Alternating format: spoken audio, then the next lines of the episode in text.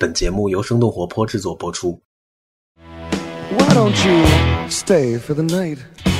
呃跟我爸是跟我爷爷奶奶什么去，我也都是做美甲。一开始他们也会问一下，后来就问都懒得问了。I've been making a man with blonde hair. 就我奶奶可能会说一句：“哎呦，今天蛮紫的嘛。”我说：“呀。”然后 Attention, I'm just a sweet trans. 我最近新买了一个胸，我之前那个胸二十斤，然后那个束腰，我本来的腰围，我也我也不太好意思讲出来，就是。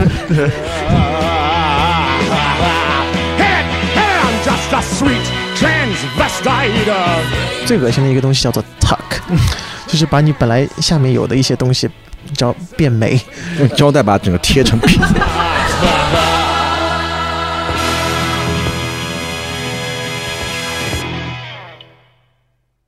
大家好，欢迎收听反潮流俱乐部，我是迪卡布利辛。感谢我们的特约记者黄迪和孙晶晶，这次的采访是由他们完成。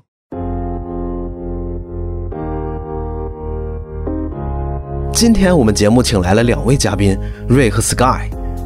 他们都和“变装皇后”这个词有关。变装皇后来自于英文的 drag queen，特指那些通过穿女性服装来扮演女性的男性。虽然这是一个小众的圈子，也很容易引起争议，但我们希望你能在收听完本期节目后有属于自己的收获。So, come up to the lab and see what's on the slab. I see you shiver with anticipation.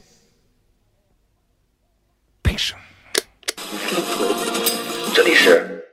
反潮流俱乐部。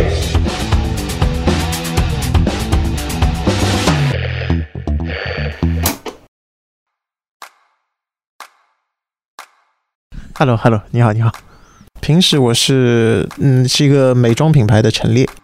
这是瑞，职业的变装皇后表演者。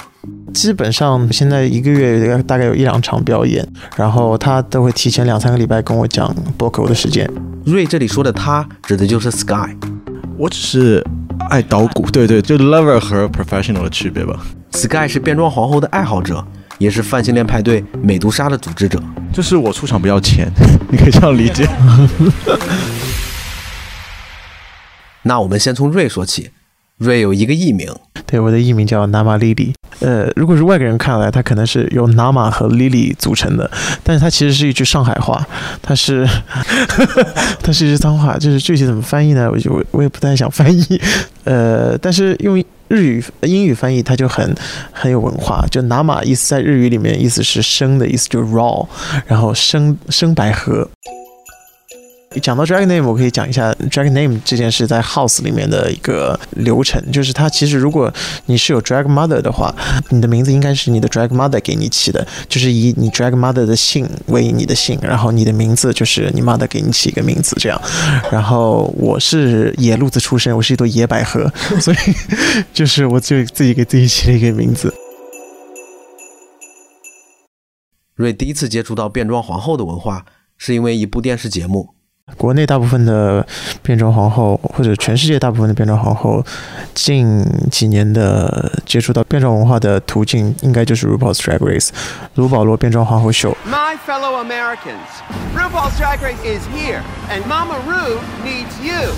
to pledge allegiance to the drag. 我是大概从第六季才开始看的，第六季大概是一二一三年的时候，就大大概一进大学的时候就看到这个 RuPaul's Drag Race，就觉得呃一群男的化成女装，然后跳跳舞，觉得还挺好玩的。RuPaul 就是一个美国的一个 legendary 的 drag queen，然后他就从零五年开始就办这个 RuPaul's Drag Race，就让全球的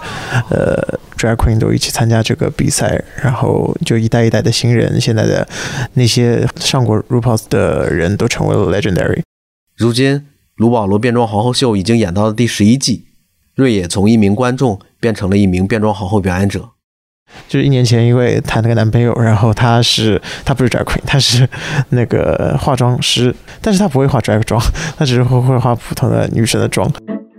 然后第一次的我去 drag 参加某一个活动，就去年的六月份，然后呃给了他一张照片，想让他帮我画成那样子，给他一张 Kimchi 的照片。Kimchi 是一个很有名的美妆的那个 drag queen，然后他就完全画不成我想要的样子，就把我最后画的像个人妖一样就去了。但是就去了去，那时候衣服什么的也不知道哪里买，需要买一条红裙子，然后现在胖了三十斤也穿不下了那条裙子。买了二十块钱的假发，然后买双买了双大码高跟鞋，我就去了，其他什么都没有，什么 padding 啊、束腰啊、假胸啊什么，那时候都完全不知道有这些东西的存在。我记得他那时候整个大鸡突，因为那个裙子不是很对，平嘛。然后然后里面我也没有穿丝袜，就是真实的我自己本人的内裤，非常的 sloppy 的一个 drag。但是那一次就觉得 drag 还是很开心，就是那时候我连艺名都没有，就是一个就是一个人妖的状态出现的。开始会很不好意思，就是最早那七浦路的时代，我会很不好意思。开始可能我的不好意思是来源于会让别人觉得我画的很烂，因为我一开始我确实画的很烂，就是在马路上就赶紧逃走，什么也不敢看看别人。然后现在我真超 casual，像在就是在马路上就逛街，因为我信奉的观点就是我爱干嘛干嘛，就跟你没有任何关系，这个观点对。然后就差不多大概两个月会画一次去美杜莎玩玩之类的，然后到去年年底是第我第一次上台表演，是去年的三九零这个酒吧办的那个三九零每一年一度会有一个 LGBT 的 drag queen 和 drag king 的一个大赛，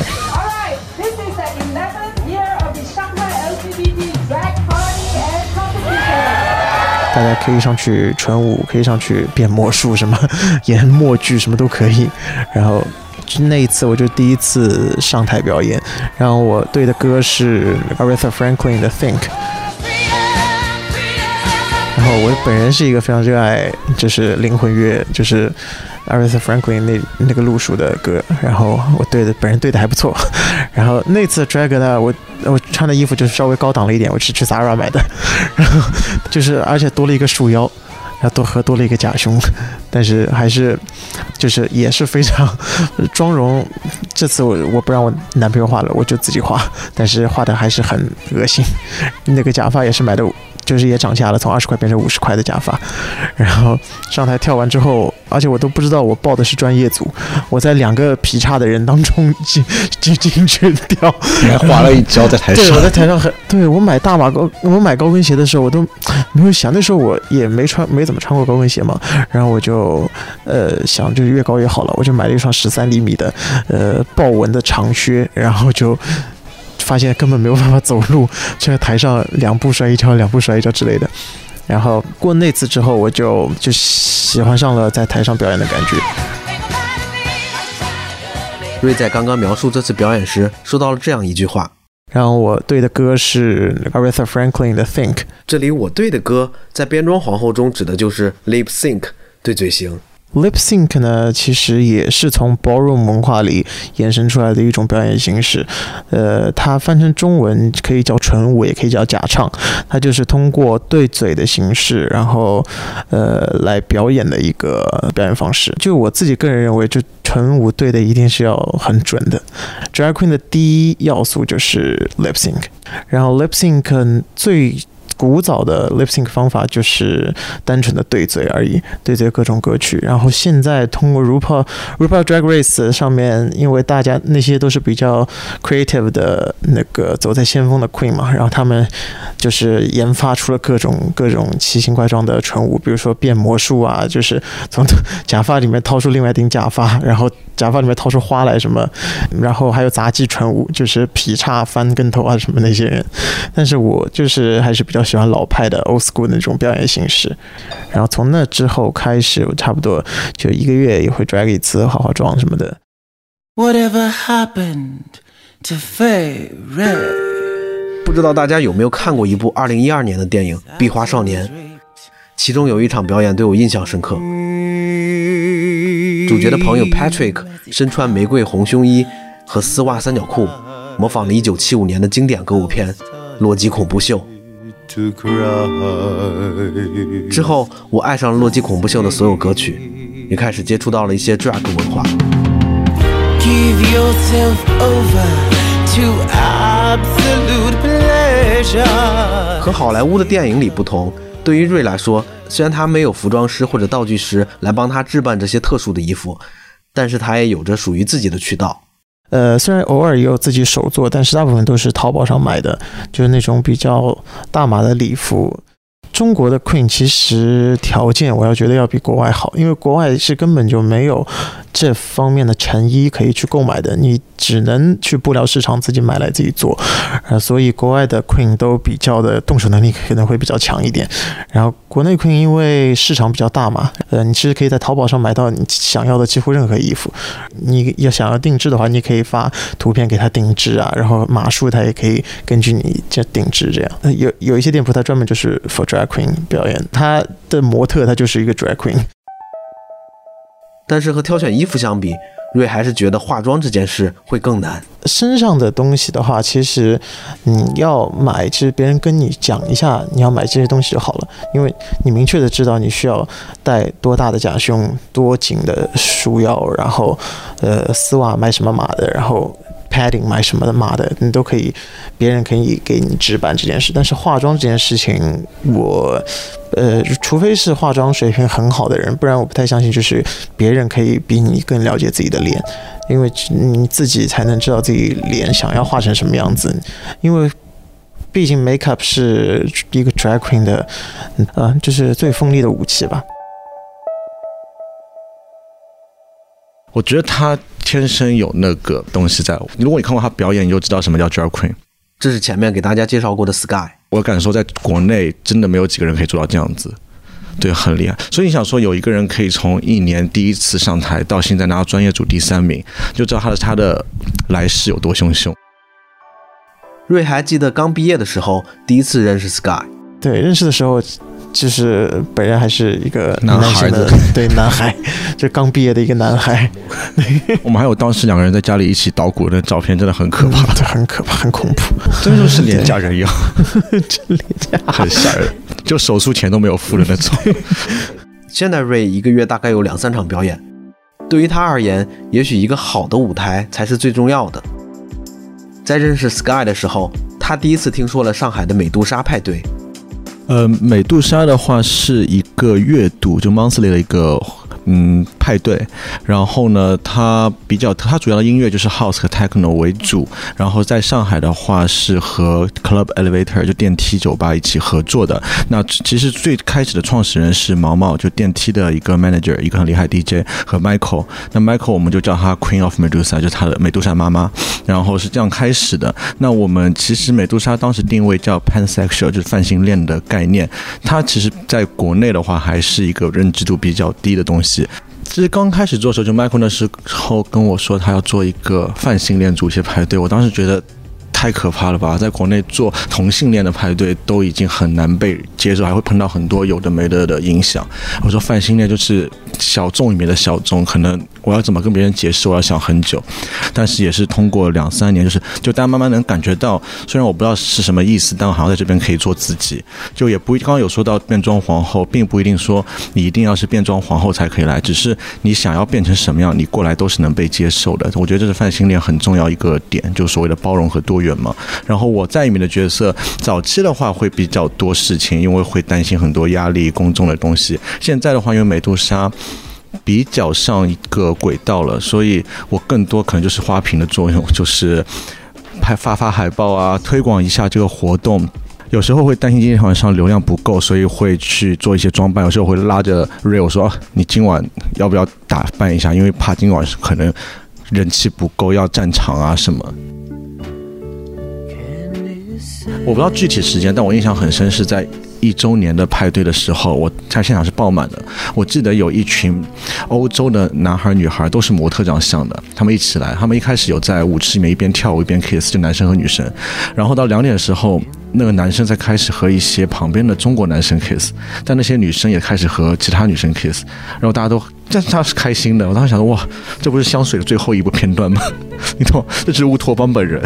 就好像这就是我要的画面，但不会有那种醉汉闹事的那种性骚扰，是大家很开心，他们 kiss 完以后开始继续一起尬舞，然后一起喝酒，但不会有很你会觉得特别肉欲的部分。就这个是我当时还蛮欣慰的，因为 Michael 是很崇拜布鲁克林就当年的 Queen 的文化的，地下黑人 voguing 那一段的时候的文化，所以他很想要把这件事情再复刻到中国。然后我们会就请一些来自国际上，在这个领域会比较有名、会有贡献的，当然还有就音乐性上会比较强的一些 DJ，像我们上上个月吧，才请了那呃 Octo Octa 和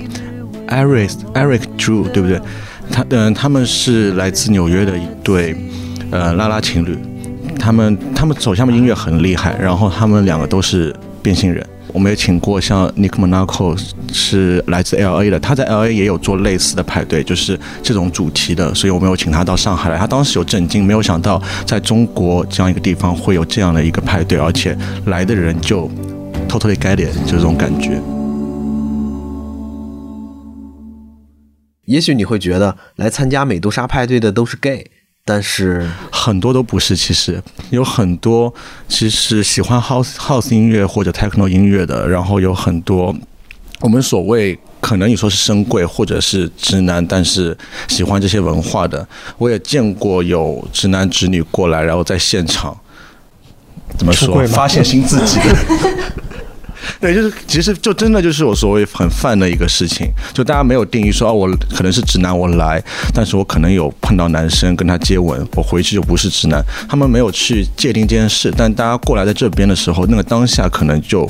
会变成另外一个状态吧。我们认识的 drag queen 里面，其实真的是超过百分之五十的人都是 IT 圈出来的，这是个很有趣的现象。我甚至在知乎有看到一个词条是说，为什么 IT 界有那么多女装大佬？那当当下面最优回答是说，因为可能 IT 程序员真的压力很大，需要释放，就大家是这样解释的。如果你是 IT 员工的话，不妨也可以尝试一下 drag，也许会很解压。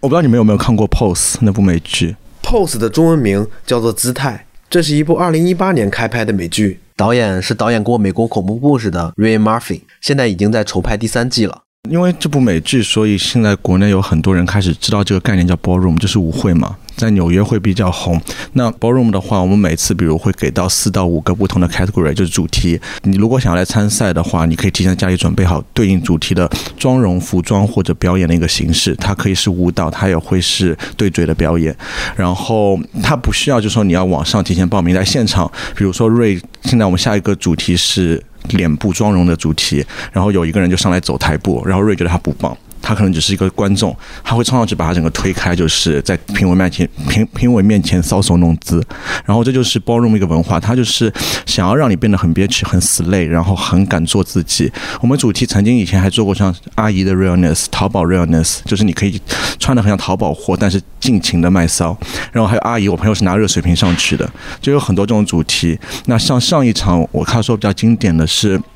我们和卡瓦布口就是国内嗯的卡瓦布口。酷宝酷宝，哎对川久保家族国内一个很厉害的嗯 voguing 的家族，然后一起合办，所以来了很多我在电视上看过的，就是舞蹈圈的 OG，比如说 AC，我不知道你们有知道吗？中国新街舞的第四名还是第三名？这就是街舞，是那个对对，就他有在现场，有在现场，然后就他一个人有参加三个主题，就玩的很开心。然后有很多就我很喜欢的 Waking 界的大神都有来跟我们比赛。然后上一届主题我们是芭比娃娃嘛，所以就看到很多不认识的人、没见过的人都认真的提前一两礼拜背歌，背那芭比 girl 的歌，然后穿成不同的你能想到的娃娃的造型。就你可能会以为我本来会以为清一色都是。芭比女孩的造型，结果我看到了水冰月家族，看到了一些就是很朋克的这种，还有呃鬼娃花子啊什么我都看到，就大家有认真的在装扮出现。那天我们来了七百五十个人，好像。似乎 drag 是一个很令人享受的工作，化化妆、选选衣服、上台表演。但事实上，drag 真的很累，我跟你说，这是一个体力活。你知道我之前那个，我最近新买了一个胸，我之前那个胸二十斤，然后那个束腰，我本来的腰围，我也我也不太好意思讲出来，就是 大概是九十八，然后我束上之后我是八十三，然后我要需要带着那个束腰，然后 padding padding 这个东西呢，它是一条我新买的一个东西，比较好的。我以前就是穿上紧身的丝袜，然后把那两块大的海绵往一左一右塞进去。最恶心的一个东西叫做 tuck。tuck 就是这个东西呢，就是一个从有到无的一个过程，就是把你本来下面有的一些东西，你知道变美。用 胶带把整个贴成平的，对，所以二十小时不能尿尿哦，等于对，就像对我来说，我 drag 之后最长能坚持大概是四个半小时，超过这个时间我真的就不可以。主要是膀胱对不对，主要是膀胱，就是到而且 drag 之后我就不会喝任喝任何的液体，然后束腰这件事也很累，就是束腰穿上之后，你整个人就只能笔挺的坐着，而且几乎不可能坐着，因为你知道，就是 padding 你也不知道你自己有没有坐到底坐下，因为下面东西很多，然后你 有可能坐在一些很奇怪的东西上面之类，那就差不多就一直站，但站着的你要穿十二厘米的高跟鞋一直站着，所以嗯 drag 真的很累。对于 drag 来说，即便穿着高跟鞋很累，也对他们意味着很多。高跟鞋可能就是大家对女性的一大代表的元素吧。然后指甲，对 high heels、nails，然后 lipstick，就这几个东西。你就你可以看起来不像女人，但是你一定要比女人更女人，特征更像女人要突出。对，特征一定要明显。你可以嘴一把一个嘴巴画的两个大，也不可以就是涂了一层薄薄的，你知道是什么唇釉啊之类的东西。就是有很多女生就是很不爱穿高跟鞋，然后每次穿穿高跟鞋穿个什么五六厘米的，就说要死啦什么之类。我觉得那些女人真的，哎，真的他们都没有穿。真的就哎，很身在福中不知福。高跟鞋很美啊，你就一作为我要是女的，我天天穿高跟鞋。我跟你说，你现在也有是偶尔会穿，对，偶尔我男装也会穿高跟鞋，虽然它可能你脚很酸，就是 it fucking hurts，但是 it fucking beautiful，就是嗯它会让你整个身材比例一下子拉长，然后然后因为这个我还去上过什么 runway 啊 voguing 的课，就是要让自己的体态更加的 feminine，就是在 drag 的时候，就要扭动你的胯，然后才可以带动高跟鞋这样子走，然后就真的很美。就是上次 drag 就是很好笑，就是一个美国女人，就是我就是表演完，然后上去，他拉着我说，Where come from? of America。我说 I'm I'm Chinese。他说 No fucking way, you're black woman。我说 Thank you，因为我所有的纯舞的歌基本上都是黑人，然后那些 diva 的歌，所以就是我自己的外形的路线也会比较像黑人，就是我就很爱黑人那些灵魂的东西，我觉得那些是可以，就是我自己是有触动的。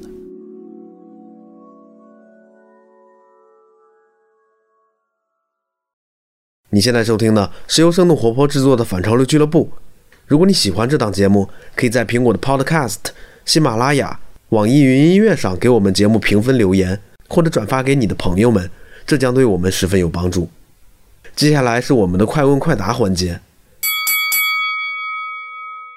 只有男生可以做 drag queen 吗？其实，在 drag queen 里面有一类叫做女生变成的皇后，所以我们叫 bio queen，就生理皇后。所以她们虽然是女生，但是她们还是会做变装皇后。所以她们在妆容上和你日常女生出街是不一样。然后你会模仿那些皇后去更淋漓尽致去展现你女性的魅力，其实是有的。而且我们在香港有看到，对不对？但是它其实就是没有 drag queen 那么戏剧性那么强烈，因为就是它毕竟生理女性生理的性征已经放在那里了嘛，它其实需要做的事情比男性去做 drag queen 要少很多，但是它还是有可以，你可以。去参加表演的部分，你可以去参加，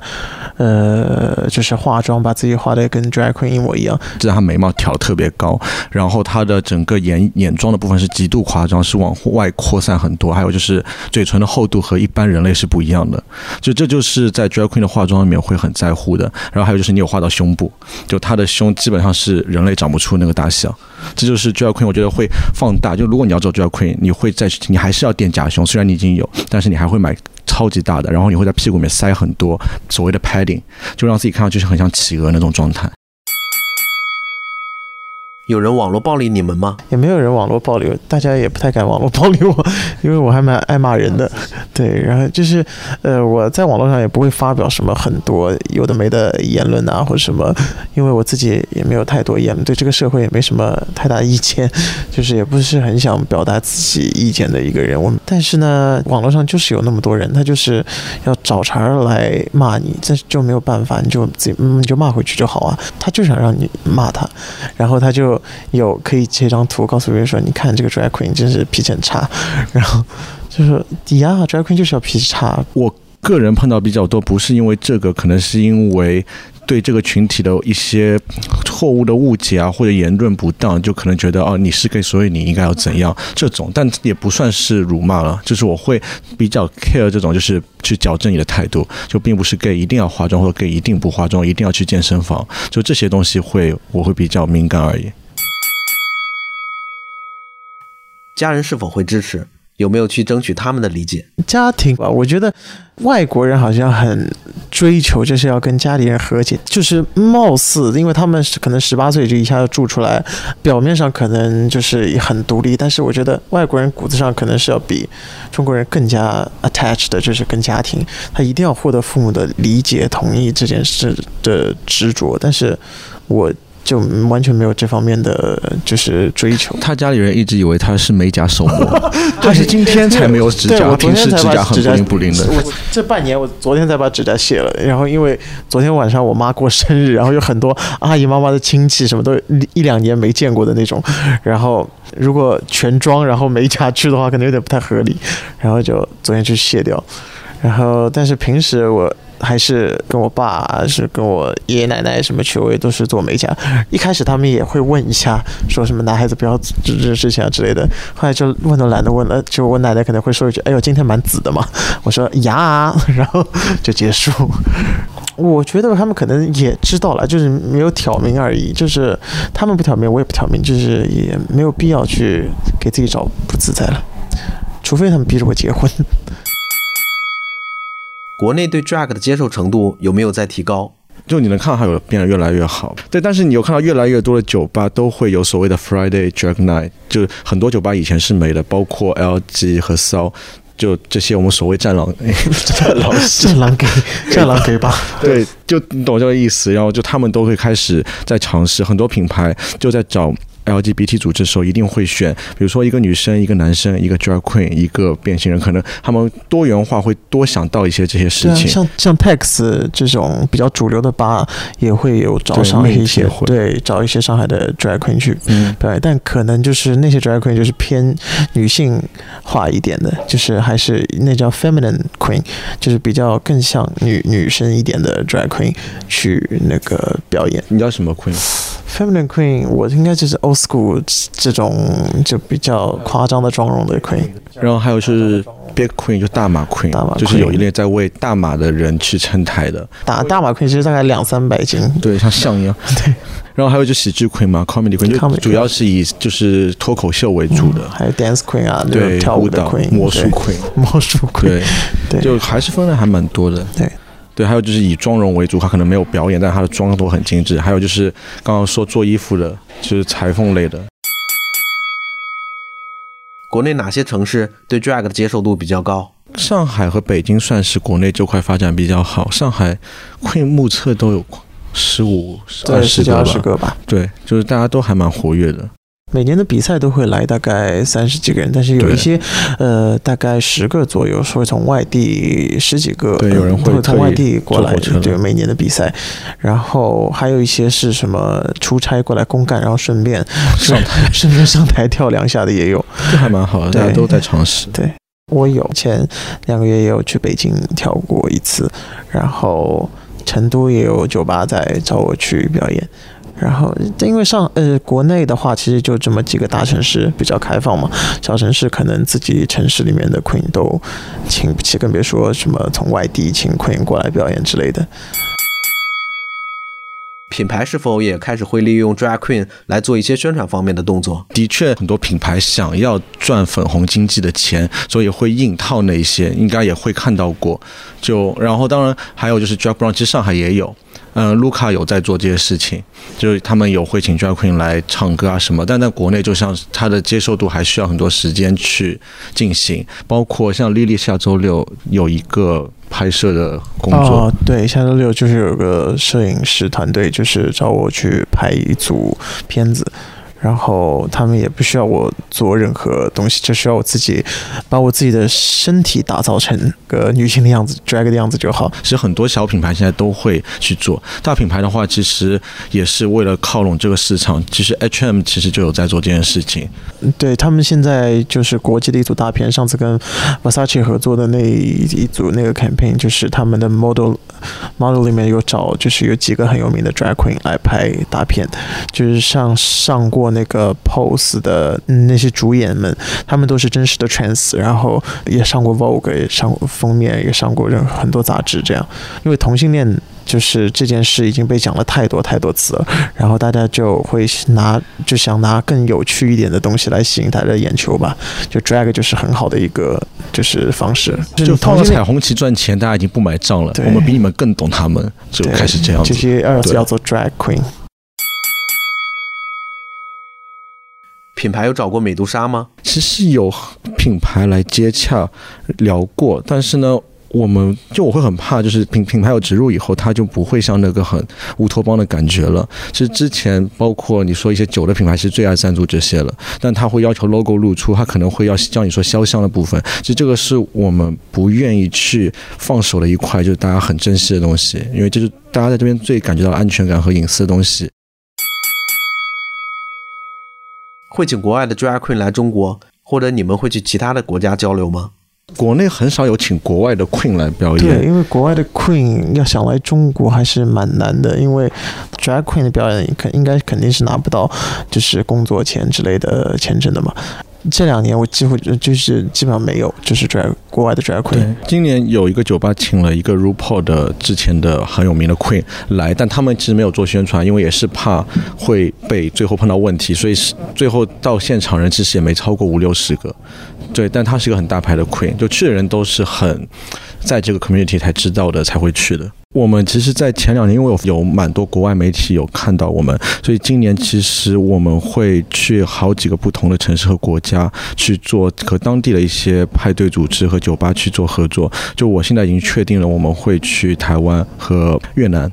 所以这个是我还蛮兴奋的，然后香港也在谈，然后韩国也一直在谈，就是因为很多国外的人对中国想到的话会有很多画面感，就不敢像原来有那么多泛性恋的或者多元化人在那边有这样一个团体给他们可以去玩，所以我觉得这个是很棒的一件事情。最后一个问题，你会让你的家人来看你的 drag show 吗？他奶奶。我想合适吧，不合适吧，坐下吧。就 我觉得可能，因为 drag 毕竟还是个地下为主的东西，它音乐也很吵，然后它整个表演也比较刺激吧。就是对长辈来说，可能还是不太适合。如果有一些长辈自己有兴趣的话，可以去看一下，因为也有长辈在做 drag，其实就是 就是国外也有一些 drag queen 是什么五六十岁、六七十岁的也都有。到年纪大才发现自己找到自己内心的自己，这样。但是我家人就算了吧，还是不要。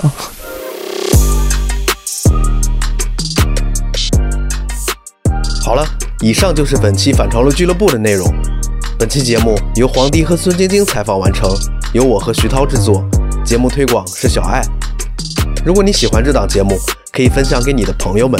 或者在苹果 Podcast、Spotify、喜马拉雅以及网易云音乐等平台上给我们评分留言，这将对我们十分有帮助。有任何的问题，还可以发邮件给我们，我们的邮件地址是听 at 声刀 FM，T I N G at S H E N G 到 FM。也欢迎你收听生动活泼的其他节目。那我们下期不见不散。